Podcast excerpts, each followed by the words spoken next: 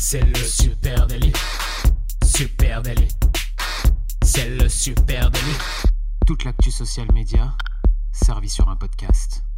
Salut à tous et à tous, je suis Thibaut Tourvieille de la Broue et vous écoutez le Super Daily. Le Super Daily, c'est le podcast quotidien qui décrypte avec vous l'actualité des médias sociaux. Ce matin, on va parler de capital de marque. Et pour m'accompagner, je suis avec monsieur Adjan Chelil. Salut Adjan. Salut Thibaut, oui, euh, oui, ce matin, on va parler capital de marque. Et effectivement, euh, pour le moment, euh, trop peu de marques n'ont aucune idée de ce que ça veut dire, je pense.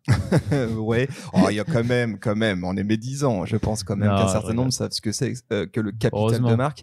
Et nous, ce qui va nous intéresser ce matin, c'est surtout le capital de marque à l'heure des réseaux sociaux. Hein. Bien sûr. Euh, bon, s'il n'était pas connu de tout le monde, une marque a une valeur. Hein. c'est ce qu'on appelle effectivement le capital de marque. On appelle ça aussi la brand equity hein, en anglais. Oui, bien sûr. C'est en gros le capital de marque. C'est la valeur qu'une marque va apporter à un produit, indépendamment de ce produit. C'est-à-dire que, pour donner un exemple simple, euh, quand euh, la marque Jordan de Michael Jordan sort une basket, euh, cette basket, ça peut être la même qu'une autre marque, mais le fait que ce soit une Jordan, eh ben, elle va avoir une image différente et elle va être perçue différemment par les gens parce que justement, il y a un capital de marque qui est très fort autour de la marque Jordan. Donc, c'est un peu aussi la valeur de l'image de la marque auprès de ses consommateurs, ce, capital de marque. Oui, tout à fait. La, notion de capital de marque, c'est euh, finalement assez récent. Hein. C'est intéressant euh, comme, comme, euh, comme notion, c'est que ça date que des années 80, hein, le, notamment lorsqu'il y a eu commencé à y avoir des grosses opérations un peu spectaculaires de rachat de marque. on a commencé à se poser la question de bah, qu'est-ce qu'elle vaut exactement la marque? Et aujourd'hui, d'ailleurs, ça reste un exercice qui est, compliqué hein, pour euh, les marques, pour valoriser. Euh, au moment où on valorise une entreprise, ben, on valorise aussi sa marque. Euh, et, donc, c'est apparu vraiment dans les années 80. Et effectivement, c'est toute la valeur qui ne repose pas sur le, chiffre d'affaires que la marque génère. Donc, c'est quelque chose de totalement immatériel.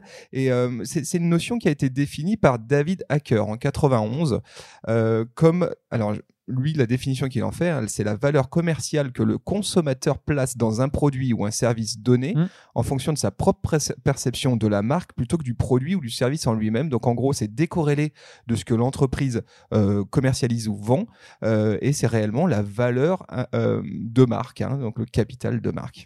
Oui, bien sûr, c'est à peu près dans, dans, ce que j'étais en train de dire aussi. du coup, c'est vraiment l'image que cette marque va, va avoir auprès de, ses consommateurs et qui va du coup amener une valeur ajoutée à des produits. Voilà, et donc là, on peut, on peut effectivement euh, citer quelques exemples. Tu en, en, as donné un, euh, euh, les baskets Jordan, c'est carrément un bon, un bon, exemple parce que c'est vrai qu'entre une Nike Air Jordan à 350 euros. Exactement, c'est ça. Et puis une basket chez GoSport à 35 balles, finalement, quelle est la différence? Elle n'est pas tant dans le service rendu au client, elle n'est pas forcément non plus dans la qualité, ni même parfois la qualité perçue, elle est mmh. vraiment dans la valeur de la marque. Oui, c'est exactement ça. Si, cette basket-là se vend si cher, c'est parce que c'est une Jordan. Euh, demain, la même basket euh, sans les signes Jordan sort chez, tu disais, Go Sport ou, euh, ou Decathlon pour aller jouer au basket. Euh, le jeune basketteur, il voudra pas euh, celle Go Sport au Décathlon, il voudra tout, il préférera celle de Jordan parce que là, le capital de marque est très très fort et amène une valeur ajoutée énorme au produit. Ça, ça me rappelle vraiment, tu sais, quand ma mère m'achetait des fausses pumps en me disant, mais non, c'est la même euh, chose. Mais Thibaut, allons, c'est exactement la même chose. Eux, ils ont inventé la pump et c'est Reebok qui a piqué hein, sur eux, mais à la base, c'était ça. ben voilà, le capital de marque, c'est ce qui fait aussi que ben, un gamin, il va faire de la prescription de ses, auprès de ses parents en disant, moi, je veux acheter absolument, je veux maman que tu m'achètes telle telle paire de chaussures. On peut aussi parler dans les, chez les marques alimentaires. Hein. c'est quelque chose de très très fort, le capital de marque. Hein. et c'est ce qui va vraiment créer euh, eh bien, euh, de la préférence de marque. Euh, et notamment bah, pour les grandes marques en GMS, hein, c'est vraiment un enjeu. Et si par exemple je compare un sachet de Babybel, tu vois, avec son équivalent en MDD, eh ben, le prix il est nettement supérieur quand bien même le goût ou la valeur nutritionnelle, elle est exactement identique. Donc c'est vraiment la marque qui va faire la différence de prix. Bien sûr, on peut parler, euh, pour finir avec des exemples, euh, du, cas peut-être le, plus euh, le plus connu, c'est tout simplement Apple. Apple, c'est la marque en particulier qui va avoir un gros capital de marque qui va lui permettre de vendre des téléphones et des ordinateurs beaucoup plus chers que, que les autres marques et qui lui permet surtout, c'est ça qui est très intéressant, c'est de pouvoir sortir tout type de nouveaux produits en fait et avec une confiance énorme des consommateurs parce que leur capital de marque est très fort et par exemple, quand ils ont sorti l'Apple Watch, ou euh, si demain même ils sortent un lave-linge, je suis sûr que plein de gens voudraient acheter le lave-linge d'Apple, alors qu'il y aura sûrement des meilleurs lave-linges sur le marché d'autres marques. Mais le capital sympathie et le, capital de marque autour de, Apple est tellement grand que, que, du coup, ça permet de faire tout ça. Et alors comment est-ce que les entreprises évaluent ce capital de marque, hein, et notamment euh, avant l'émergence des réseaux sociaux? Aujourd'hui, ce qu'il y a d'intéressant, c'est que ça reste un sujet assez neuf, hein, l'évaluation du capital de marque. Euh, on, a, dit, hein, ça a été théorisé en 91, donc ça reste quelque chose d'assez euh, frais. Et là-dessus, forcément, aujourd'hui, ça ne prend pas en compte la partie social media. Donc on va y venir à ce sujet. Donc aujourd'hui, les techniques qui sont utilisées par les entreprises ou les grands groupes pour valoriser euh, leur marque, hein, pour euh, mettre une valeur en face de ce capital de marque, ben, sont finalement des techniques assez euh, classiques d'études de marché. alors on va parler d'enquête, hein, de sondage, de groupes de discussion, de focus group, etc. et c'est par ces méthodes-là qu'on va aujourd'hui pouvoir déterminer la valeur d'une marque. Euh, l'objectif là-dessus de ces méthodes, eh ben, c'est qu'elles vont interroger des participants, qui sont des participants physiques. Hein. On les voit hein, souvent euh, rue de l'Arrêt, les gens en disant, qui, qui, disent, vous n'avez pas une petite minute là pour qu'on discute de, de tel truc On peut citer les instituts de sondage directement aussi, euh, que ce soit la Sofres ou ce type de, d'instituts de, de, sondage qui vont tout simplement être payés par les marques pour, pour vous appeler chez vous et vous demander si vous deviez choisir justement un lave-linge, vous choisiriez un lave-linge de quelle marque? Entre cette marque-là et cette marque-là, pour le même produit, vous choisiriez lequel. Euh, voilà, c'est exactement euh, grâce à ça après que, que, les marques vont pouvoir euh, juger un peu de, de ce qu'elles valent. Exactement. Et là, il y a quatre piliers hein, qui sont aujourd'hui évalués pour, pour mesurer le capital d'une marque. Le premier, c'est celui de la visibilité et la notoriété de la marque. Donc là, tout simplement, on va vous demander est-ce que vous connaissez? Exactement. Est-ce que vous connaissez cette marque? Mhm. Si je vous demande de me citer cinq euh, marques de lave-linge, lesquelles vous pouvez me citer? Est-ce que ma marque va être dedans ou pas du coup? Voilà. Donc ça c'est typique mhm. euh, la mesure de la visibilité de marque, la notoriété de marque. Ensuite, on va parler aussi des valeurs associées. Euh, Là, ça va plus être justement, est-ce que c'est des émotions plutôt positives, négatives, qui viennent euh, avec euh, l'évocation de cette marque-là? À quoi ça nous fait penser? Voilà, si je vous dis euh, Nike, à quoi est-ce que vous pouvez me donner trois Travail mots? des enfants en, Asie ou en Afrique? Là, c'est le social media manager qui parle. mais effectivement, on va demander aux gens comme ça, associés, est-ce que vous pouvez me donner trois mots associés à tel produit, mm. associés à telle marque?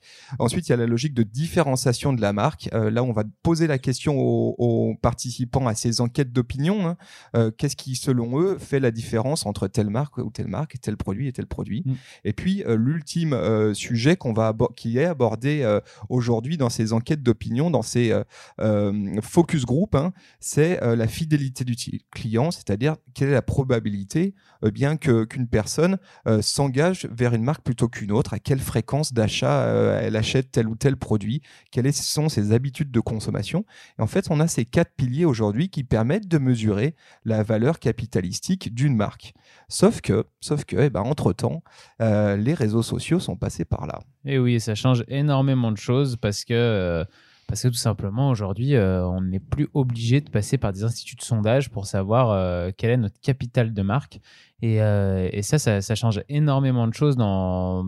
Ça devrait en tout cas changer énormément de choses dans l'approche des marques vis-à-vis -vis des réseaux sociaux, parce que les réseaux sociaux ne sont pas que d'immenses panneaux publicitaires, euh, c'est aussi euh, un énorme atout dans la récupération d'informations. Exactement. Alors déjà, ce qu'on peut dire sur ces méthodes un peu ancestrales hein, de, focus group, de groupe de discussion, d'enquête d'opinion, c'est que globalement, et il y a beaucoup de littérature sur ce sujet, elles sont globalement biaisées. Hein. Les panels sont en général biaisés pour plusieurs euh, petites raisons. Allez, on en cite quelques-unes. Bah, c'est que bien souvent, les enquêtes et les sondages, ça se concentre sur des expériences passées euh, et donc ça, c'est intéressant, c'est qu'on s'adresse à des gens euh, qui ont déjà eu une expérience euh, de la marque et pas forcément des, des, gens qui vont avoir une expérience de la marque. Donc ça, c'est la première chose. bien souvent aussi, c'est très statique, c'est-à-dire qu'on leur demande un avis à un instant T et on voit assez peu l'évolution de ce qui. Et sur une question T, c'est-à-dire que c'est pas eux qui viennent avec en disant moi j'ai un avis à vous donner, c'est vous qui allez les chercher en leur posant certaines questions et, et comme tu le disais, le fait qu'ils aient déjà une expérience passée avec la marque et pas forcément présente ou future, euh, ça veut dire que en fait, entre les, informations que vous allez récolter de ce type de, démarche, euh, c'est des informations en fait qui vont vous donner votre capital de marque de manière déjà un petit peu biaisée, mais qui vont surtout vous le donner. C'était votre capital de marque il y a six mois ou il y a un an en fait. C'était même pas celui d'aujourd'hui. Et, euh, et, ça, ça change beaucoup de choses parce que vous, quand vous devez préparer l'avenir euh, avec votre marque au niveau de, la communication de votre marque, euh, si vous, à chaque fois, vous avez l'avis de consommateur qui date d'il y a un an ou alors des expériences d'il y a un an et demi ou deux ans, c'est très compliqué d'arriver à être juste dans les choix euh, stratégiques qu'on fait. c'est, souvent, là, je me, je me, fais une projection en me disant tiens, je suis un grand designer, je m'appelle Philippe Stark, je, je, design des objets magnifiques et je vais demander euh, j'ai deux manières de jauger de la manière dont les gens perçoivent euh, mes créations. La première, c'est juste de poser mon objet, de le réaliser et d'écouter ce que les gens disent à l'occasion d'une exposition ou même quand il est en vente. La, la deuxième option, c'est d'aller demander aux gens en disant tiens, je suis en train de travailler. Est-ce que vous aimez ma Freebox? Est-ce que vous aimez ma Freebox Comment vous la trouvez? Forcément, quand on pose la question aux gens, ben on va pas forcément avoir les mêmes bah retours que des retours spontanés. Donc ça, c'est là où il est, peut se situer le biais. Il y a aussi un gros biais, une problématique liée au panel, c'est celui de la mesure dans le temps, hein, de la, question d'une analyse un peu en dynamique. C'est quand on l'a dit, on va euh, interviewer des gens à un instant T. Et le problème, c'est qu'on va pas interviewer les mêmes gens euh, un an plus tard. On va interviewer un autre panel qui se veut assez proche, mais qui sera jamais le même. Donc à partir de là, comment savoir exactement comment, évalue, euh, comment évolue mon capital de marque? Alors, sur, sur cette question-là précise du panel, euh, pour être tout à fait précis, les réseaux sociaux ne vont pas forcément nous permettre un, panel excessivement plus juste. ça va être à peu près les mêmes personnes qui vont être euh, dans lequel on va on va écouter un peu ce qui se raconte euh, d'une année sur l'autre ou d'un mois sur l'autre. Euh, cependant, ce panel de personnes qu'on est en train d'écouter sur les réseaux sociaux, il n'est pas forcément représentatif non plus de, de, toute la France ou de notre marché.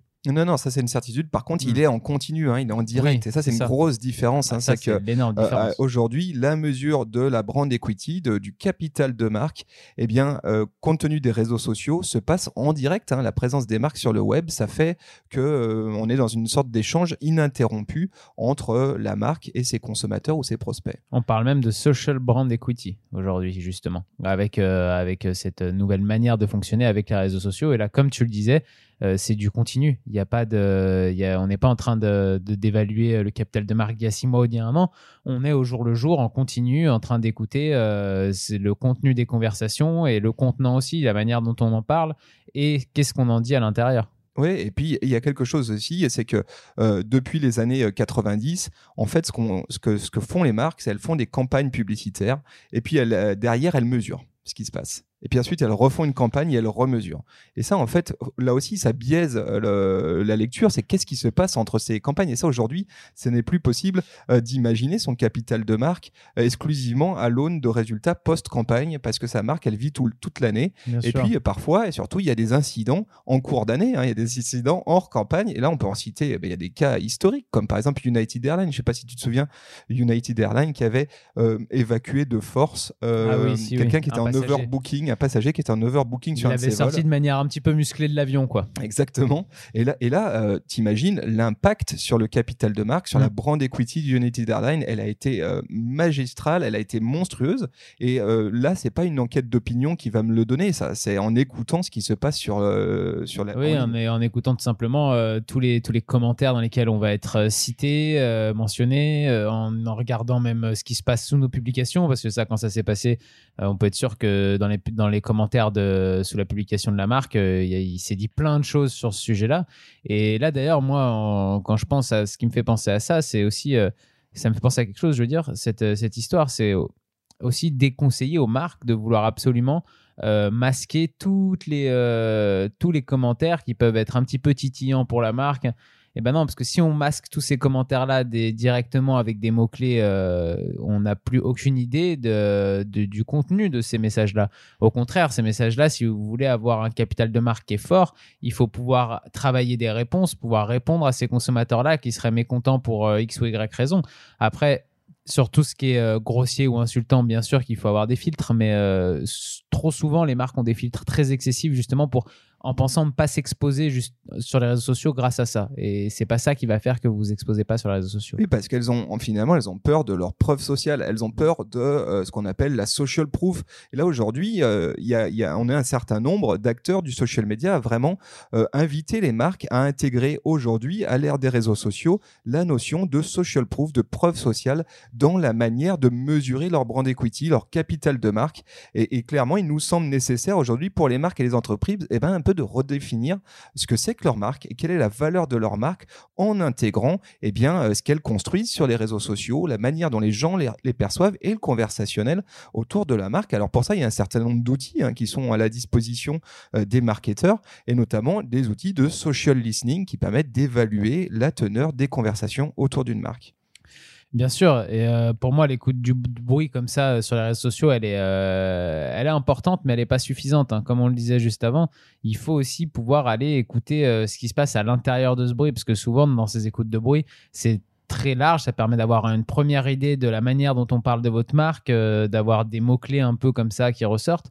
Mais, euh, mais après, il y a un travail de fond à faire sur ses propres réseaux avec, euh, avec en taguant ses commentaires, les commentaires qu'on reçoit, si c'est négatif, si c'est positif, de quel sujet ça, ça parle. Et tout ça, c'est des choses qui vont permettre d'avoir une meilleure vision de comment on vous perçoit, comment les consommateurs vous perçoivent. Ouais, et alors là-dessus, sur cette logique de social brand equity hein, dont tu parlais tout à l'heure, c'est un peu encore conceptuel ce sujet, mais il s'agit euh, d'aborder euh, la question du capital de marque, évidemment euh, à l'aune plus traditionnelle de la valeur capitalistique de la marque, mais y ajouter une dimension social media en, en intégrant un certain nombre de dynamiques issues des réseaux sociaux et par exemple l'awareness, c'est-à-dire est-ce que votre marque elle est puissante, quelle est sa visibilité en ligne, hein, sa présence social media, est-ce qu'elle est cohérente, est-ce que vous êtes sur les réseaux sociaux, est-ce que vous êtes visible, est-ce que là-dessus vous avez vous suscitez l'intérêt des consommateurs sur vos réseaux sociaux. Donc là, il faut intégrer dans votre capital de marque et eh ben, ce qui se passe sur vos plateformes, Instagram, mhm. Facebook, etc. Les, contenus que vous produisez. Pourquoi pas un certain nombre aussi de vanity metrics liés à vos audiences. Tout ça, ça fait de la, c'est votre social proof, c'est votre preuve sociale et c'est aussi euh, votre visibilité en ligne. Hein. Et là, ça permet aussi euh, de mettre en accord euh, les propres objectifs de communication de la marque avec la vision dont elle est perçue à l'extérieur. Parce que parfois, certaines marques se voient se regarde elle-même d'une certaine manière en pensant représenter ça et en défendant l'idée de représenter ça. Et en fait, si elle écoutait un petit peu plus ses consommateurs, elle se rendrait compte que c'est pas du tout ce qu'elle représente aux yeux de ses consommateurs et qu'il serait temps qu'elle euh, apprenne à se regarder autrement à travers l'œil de ses consommateurs, justement. Tout à fait. Alors là, on a parlé d'awareness. On peut parler aussi de désirabilité. Ça aussi, c'est quelque chose qu'il faut intégrer dans la valorisation de sa marque.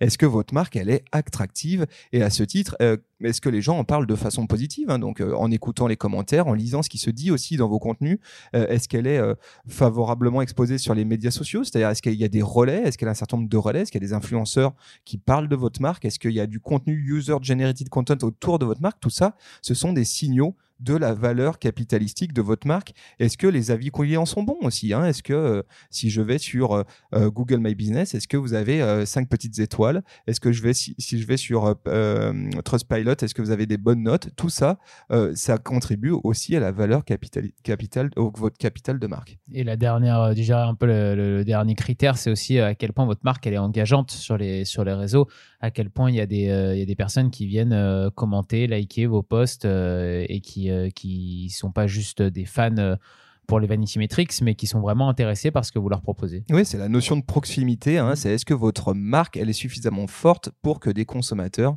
euh, euh, engagent avec elle, euh, souhaitent converser avec elle, et quelle est la, quelle est la communauté? D'ailleurs, ça, c'est assez intéressant parce qu'aujourd'hui, tu vois les start-upers aborder la question de leur projet tout de suite avec l'angle de la communauté. Hein. c'est vraiment aujourd'hui un pilier dans la construction d'une start-up. On pense communauté avant. Voilà, souvent même la communauté se monte avant le projet. C'est-à-dire que c'est des qui euh, créent des communautés. Parfois même, ils créent des communautés avec une idée. Et euh, au final, ils vont se servir de cette communauté pour euh, monter un autre projet avec elle.